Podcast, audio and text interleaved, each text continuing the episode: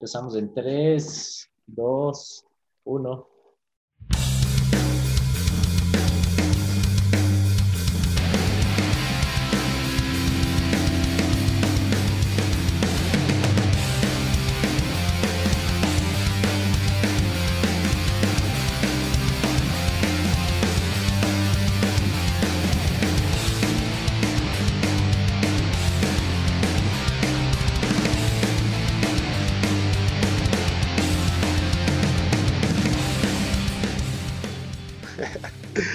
Comenzó, comenzó, comenzó la huevada. ¿Qué tal? Muy buenas noches. Hoy, 8 de abril del 2021, seguimos usando mascarillas. Parece como focazo esto.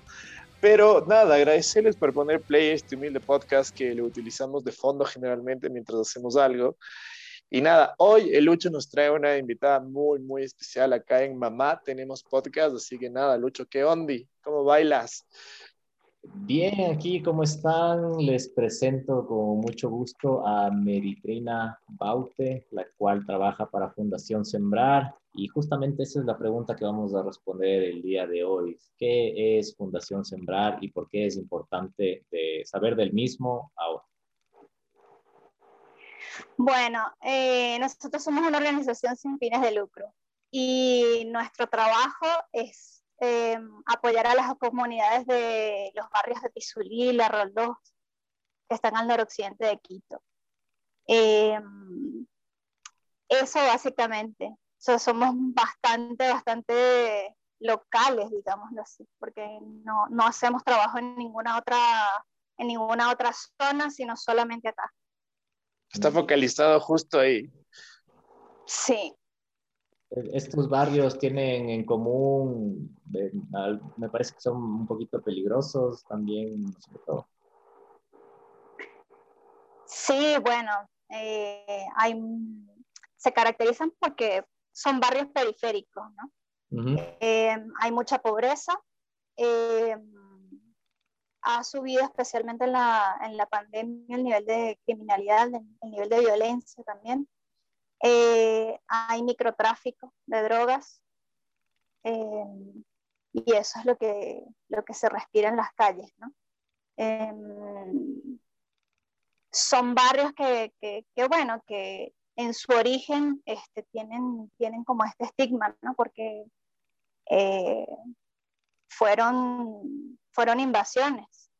Entonces, este, pues esto es lo que los caracteriza. ¿no? Principalmente.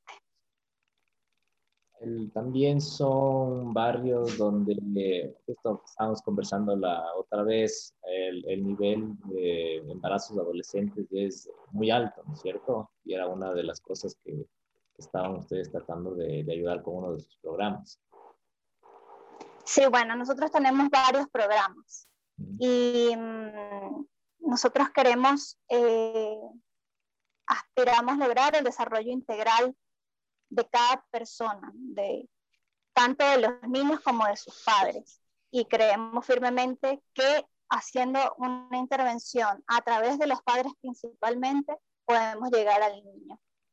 Entonces, este, nuestros servicios son para atención a la primera infancia, es decir, niños de 0 a 5 años y sus papás, eh, también tenemos este, un acompañamiento a niños en edad eh, escolar y tenemos un centro juvenil para los más grandes. ¿no? Eh, vamos reinventándonos de acuerdo a las necesidades que detectamos.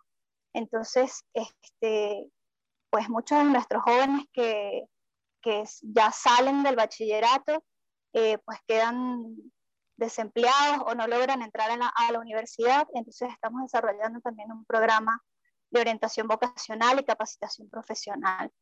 Em, entonces, eso, nosotros queremos acompañar cada etapa de la persona, ¿no? Em, no sé qué más te puedo, te puedo decir. Yo quería, quería preguntarte cuánto tiempo lleva eh, la fundación trabajando en estos barrios y cómo llegaste tú a la fundación? Bueno, mira, Fundación Sembrar está en los barrios de Quito desde mm, aproximadamente desde el, desde el, 2000, desde el 2004. Pero nosotros comenzamos porque somos, este, a ver, nosotros, nosotros, nuestro origen está asociado a una ONG italiana que se llama APSI Foundation. Eh, APSI comienza un trabajo en Ecuador eh, en su inicio en la, en la zona de Manabí, con un programa que se llama Preescolar en la Casa. Eh, después, este, pues, eh, se detectaron, o sea, se, detectaron necesidades y se, se, detectó que se podía hacer una intervención en estos barrios marginales de, de Quito y eh, allí comenzamos entonces nuestro trabajo. ¿no? llevamos como 15 años de trayectoria. entonces Fundación Sembrar nace como, como un socio local de una ONG italiana.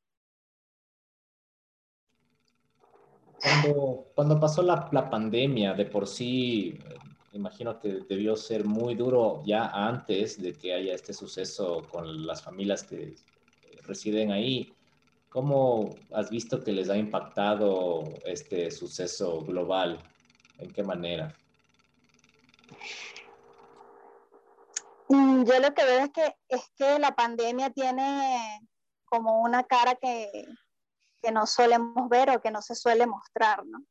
Eh, yo estoy convencida de que el confinamiento eh, solamente lo pueden cumplir, solamente lo pueden cumplir o lo pueden acatar la, la clase media y la clase, la clase alta. O sea, el, el, para, las, para estos barrios vulnerables el confinamiento no existe, no, no se puede dar por varias razones. O sea, primero empezamos porque son viviendas, eh, son viviendas bastante precarias, muchas de 40 metros cuadrados, eh, sin divisiones y donde hay donde hay uno o más, o, donde hay uno o más núcleos familiares, ¿no?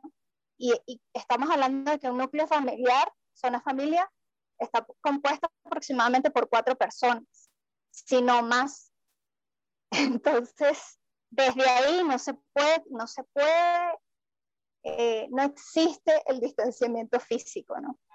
Eh, después, este, otra cosa fue que las familias se quedaron sin empleo porque muchas muchas de ellas tienen empleos informales o tenían empleos informales. Em, otra de las razones por las cuales no se pudo cumplir el confinamiento es porque las familias que sí tienen empleos trabajan en, lo que se llama la primera línea, ¿no? O sea, trabajan en el sistema de recolección de basura, trabajan en los supermercados, eh, trabajan en, el sector salud como, como enfermeras, este, como, personal, como personal médico, ¿no? Entonces, este, pues fue bastante, bastante, una situación bastante, bastante dura. Eh, estamos hablando de que nuestros niños y nuestras familias, muchas de ellas tenían que engañar al estómago, eh, entonces pues se levantaban más tarde para hacer dos o una comida al día. Entonces, este, fue bastante, bastante duro. Los niveles de contagio, nosotros suponemos que son altos por estas razones que les he dicho, ¿no? Pero la otra, la otra cosa es, es, es el acceso a los servicios de salud, a los servicios de salud, porque durante el confinamiento pues nadie se, nadie se movió, nadie se movió prácticamente. Eh, y también pasaba que, que, bueno, que mucho, muchas de las personas que presentaban síntomas, este, pues, o no podían ir al hospital o no podían pagarse una PCR, no podían pagarse una, una, una prueba, una prueba del coronavirus.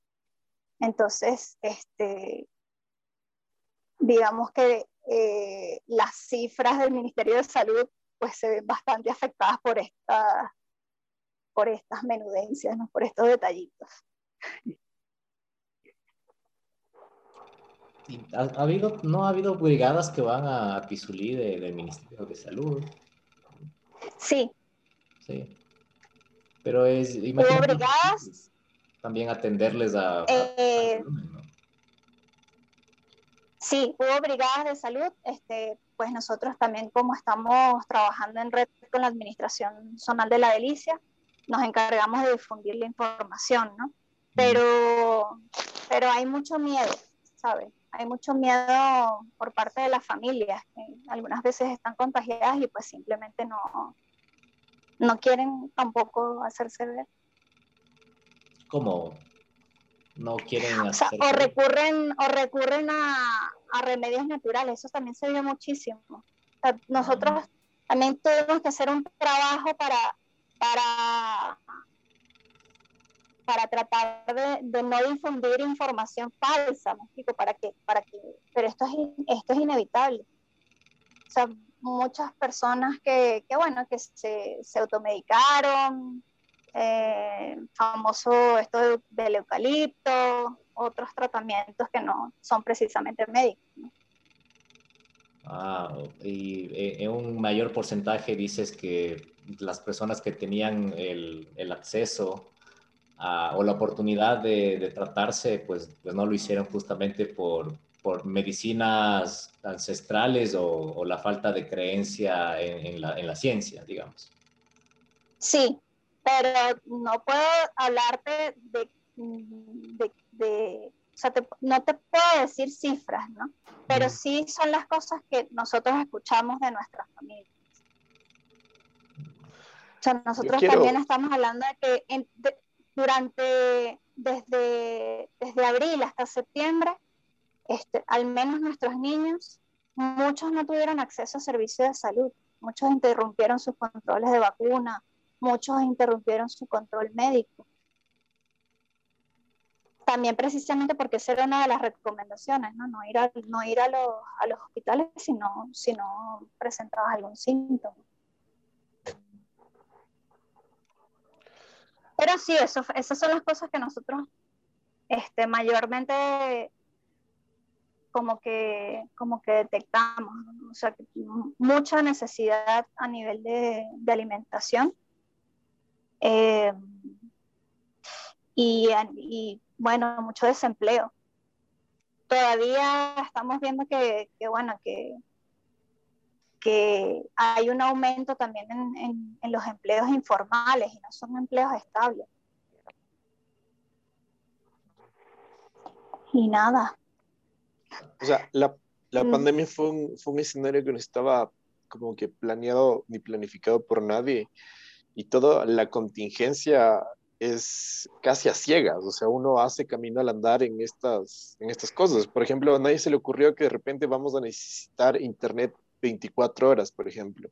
Entonces no hay plataformas o no hay cuestiones que alcancen para solventar esto, o la cuestión misma de las vacunas, o sea, de repente, ¿cómo, te, o sea, ¿cómo vacunamos a 17 millones de personas? Entonces sí es algo que se va haciendo con tropezón, con improvisación y a veces con mucho, mucho caos. Y, me, imagino esto a nivel macro, pero a nivel micro también es, es una cuestión similar y, y, afecta un montón. Entonces, si es que a nosotros, y, claro, retomando lo que tú decías de, esa cuestión de que, claro, uno habla desde el privilegio del encierro, a diferencia de, de, no mirarse o de reflejarse en un espejo que es distinto en, en otro barrio que está aquí en la misma ciudad. Entonces, sí vale la pena como hacer un ejercicio de, de cómo podemos ayudar, de cómo, de que hay gente como tú o como la fundación que está haciendo cosas eh, y es muy positivo como que hablar estos temas.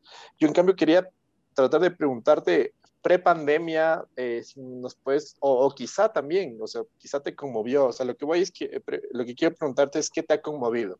Si es que tienes una experiencia pre-pandemia mejor o si es que tienes una experiencia post pandemia o durante la pandemia que te haya conmovido eh, de esta acción social que tienes con los niños o, los adolescentes, si nos puedes compartir y contar.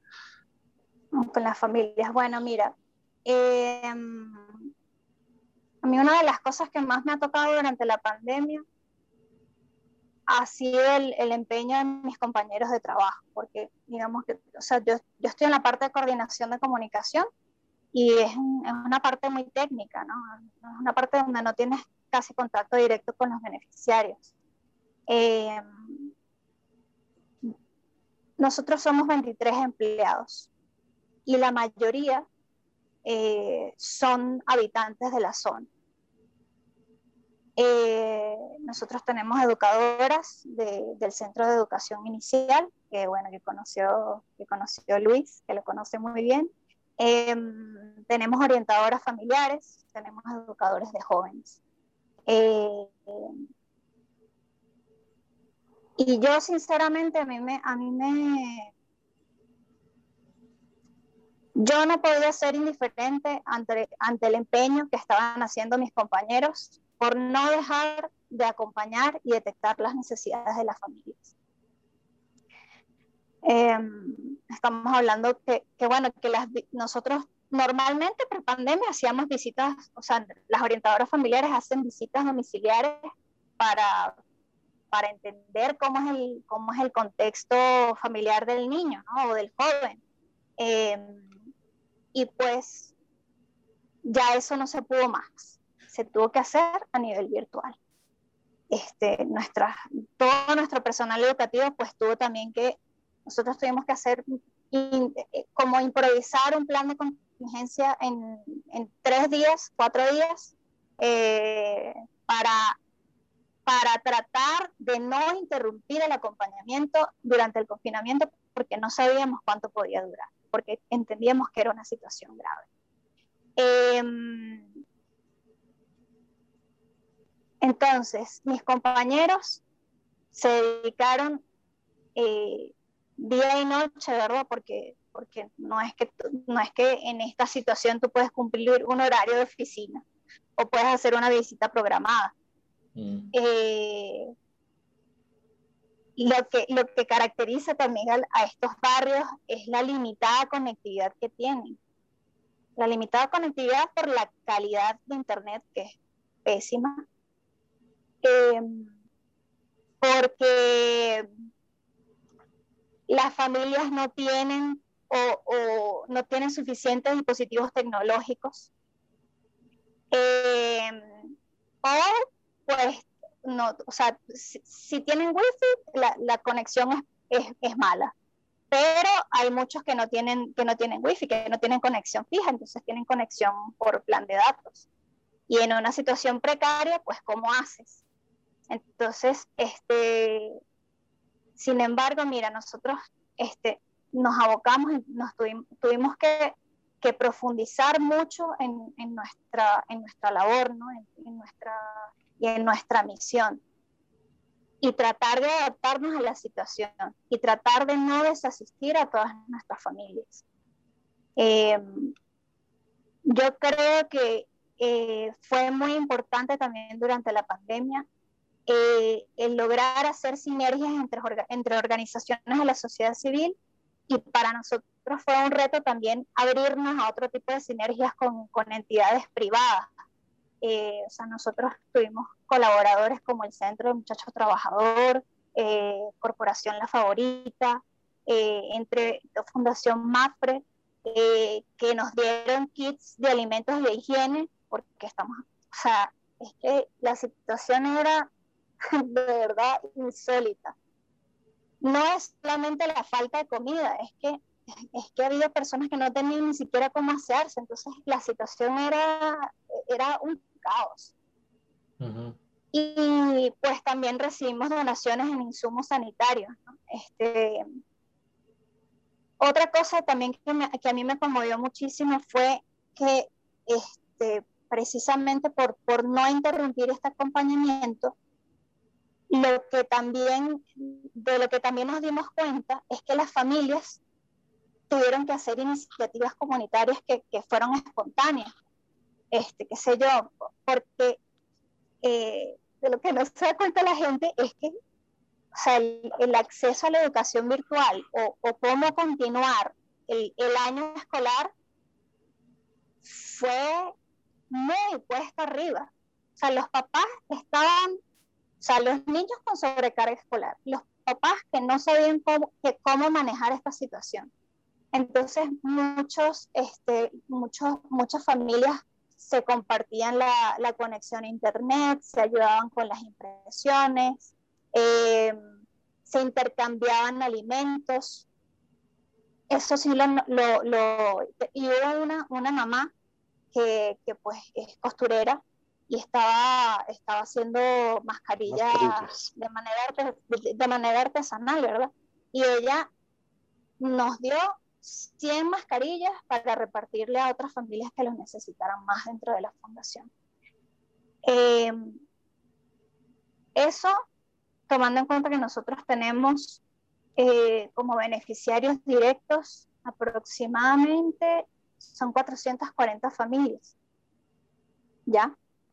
Eh, esas, son esas son las cosas que a mí más me movieron. O sea, yo no podía permanecer eh, sentada o permanecer en el pánico o permanecer indiferente cuando, cuando, cuando, cuando conoces una, una realidad eh, y cuando conoces que, cuando sabes que hay gente que, que, necesita, ¿no?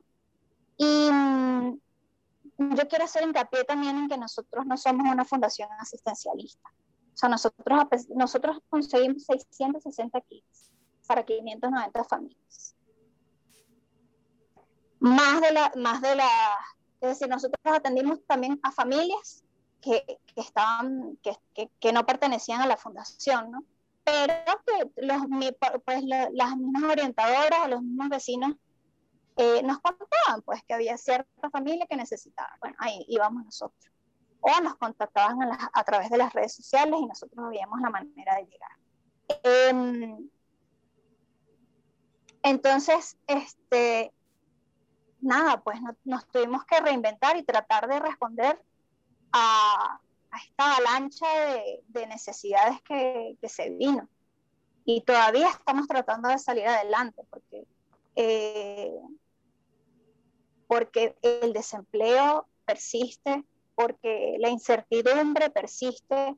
Eh, y pues nada, yo creo que aquí nos tenemos que apoyar todos, ¿no? y aún así no haya sido como que plan de la fundación ayudar de, de esa manera, ustedes vieron las necesidades o sea, del todo, del núcleo familiar, del individual y dijeron, vean, hay que ayudarles de esta manera. O sea, literalmente o sea, pusieron como que todo al hombro y, y lo hicieron bien. Sí, yo creo que lo hemos hecho bien. Eh, lo hemos hecho bien, pero necesitamos todavía apoyo. Necesitamos apoyo. Y justo me estabas em, comentando, ¿no? Que él estaba haciendo un crowdfunding. Sí. Entonces estamos haciendo una campaña de recolección de fondos eh, para poder sostener nuestros servicios de primera infancia, nuestros servicios de, para los niños de 0 a 5 años. Eh, ¿En qué consisten estos servicios? Pues nosotros tenemos un centro de educación inicial que, bueno, que tiene que que acoge o que, sí, que, asiste a 40 niños. ¿Ya? Eh, ahorita estamos funcionando mitad virtual, mitad eh, presencial, pero con miras a que, a que, que bueno, que si las, si las condiciones lo permiten, pues este, queremos estar 100% presencial. Y, está, y el PELCA, que es Programa de Educación en la Casa, eh, nosotros em, tratamos de acompañar a 160 niños y sus mamás, pero nos, nos, enfocamos sobre todo en las mamás o en los papás, eh, para que ellos sean protagonistas de la educación de sus hijos. Es decir, tenemos estas dos modalidades, ¿no? Una, donde las mamás pueden dejar a, sus hijos en el centro eh, porque tienen necesidad de trabajar eh, y no tienen con quién dejar a sus hijos. Y la otra es para mamás que, o papás que están en la casa eh, pero que pueden hacer el, el, el, desarrollo de la educación inicial de su hijo, de su bebé o de su niño. Estamos hablando de niños de 0 a 4 años. Y yo creo que este es un programa, este es uno de mis programas favoritos de verdad porque era lo que yo le comentaba a Luis, ¿no? que muchas, muchas son, nosotros tenemos mamás que van desde los 15 hasta los 40 años Y mm, pues para estas mamás jóvenes, el PELCA es, es, un, es, es, la oportunidad de aprender a ser, a ser madres, de aprender a, a criar a sus hijos, de aprender a hacerles estimulación temprana, eh, el desarrollo de sus destrezas. Eh, y lo hacemos con la, parte, con la particularidad que nosotros lo hacemos basándonos en los criterios que establece el currículo de educación inicial. Entonces, nosotros educamos a la mamá para que eduque a su hijo. Estos son los servicios que queremos llevar adelante y para los cuales necesitamos apoyo. ¿no? ¿Dónde se les puede apoyar, Mary? Eh, pues en la plataforma de Global Giving. Este, si quieren, yo después les paso el, el, enlace, ¿no? Pero el proyecto se llama Educar y Empoderar, a 200 niños en condición de vulnerabilidad.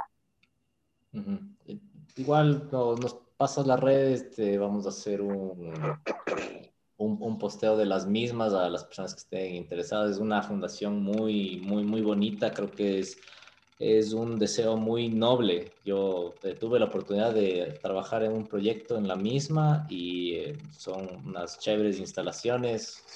Son, gente que en realidad, como les había, había preguntado a Mary, eh, ponen todo en su hombro y cargan más de lo que tienen que cargar.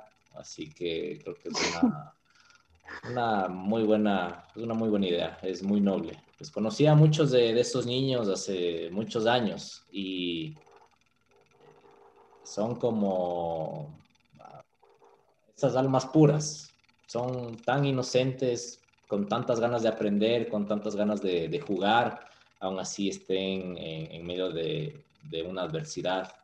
Y vale la pena en realidad que, que esos niños tengan más oportunidades. Sí, sí, y bueno, nada, muchísimas gracias por la, agradecida por la invitación y también por el deseo de, apoyarnos, ¿no? de colaborar. Eh, y bueno, de hacer visible también nuestra labor, que es de como de hormiguitas. Eh, yo creo que, no sé, yo estaba pensando mucho en esto del término de barrios periféricos, ¿no? O sea, yo creo que nosotros eh, deberíamos abrirnos a las periferias, ¿verdad? Lo ideal es que no, no existan esas, esas fronteras que son como, sí, como un poco, sí, unas fronteras invisibles, pero que, en realidad son muros, ¿no? Y que, que que deberíamos darnos la, oportunidad de, realmente ser una, sociedad inclusiva. Eso. No se olviden de seguir en nuestras redes a Mamá Tenemos Podcast, a Fundación Sembrar. Vamos a dar las redes para que estén visibles en nuestro Insta y en nuestros otros canales de comunicación. Eh, al igual que la parte para, para donar y Esperemos un último mensaje por parte de nuestro co-host Andro. no, que, que, que, siempre como que te, em, te vuelve un poco más tierno y te conmueve un poco escuchar este tipo de, de historias, ¿no? De, de, saber que hay gente que, que ayuda. O sea, yo, o sea, mm, no, hace mucho tiempo que no hago acción social, pero de alguna u otra forma eh, ayudo a la gente en mi barrio generalmente con, con, lo que se puede, ¿no? Generalmente no soy tanto de dar dinero, pero sí como que de dar comida o comida ya hecha. Y, claro, son pequeñas cosas que uno va aportando a, lo que la otra vez la Pamela Troya nos decía, empatía, ¿no? Es una cuestión eh, también de humanidad, todo esto. O sea, hay gente que de verdad lo necesita y es, es como que eh, sería casi patológico no ayudarlo, me explico. Entonces, es primero reflejarse en el otro, tener esa, esa sensación de, de, ayuda que en casos como tú, tú Mary, se, se, se, nota más y tienes ese espíritu mucho más acogedor y claro, es como, eh, es como efervescente, ¿no? va subiendo, va contagiándose de, de, de energía que, que, siempre ayudar va a ser positivo. Entonces, eso, eh, párenle bola mucho a la Fundación Sembrar, párenle bola a, ayudar, a ser empático con otro y, nada. Gracias por escucharnos y gracias a ti por compartir esta, esta historia y esta fundación. Sí, yo quisiera decir unas últimas palabras, ¿no? porque em, la ayuda material es importante y, y pues este, es, es, es casi casi imposible que uno no se mueva eh, cuando ve a otro en una necesidad extrema, ¿cierto? Pero yo creo que, y este, ojo, que este es también mi aprendizaje. O sea, porque, o forma parte de, una, primero como, como, como, como miembro de una, de una organización de la sociedad civil, eh, nosotros tenemos que aprender a mirar este entramado importante eh, de nuestra sociedad. Porque mm, tenemos que ayudar a las personas que hacen esta labor a donde nosotros, a, donde muchos no pueden llegar y a realidades que muchos desconocen.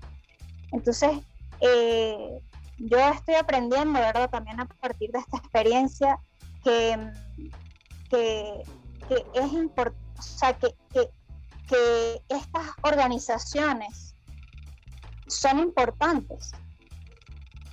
Son importantes y tenemos que volver la mirada hacia ellas, porque, porque muchas veces no, como que no valoramos eh,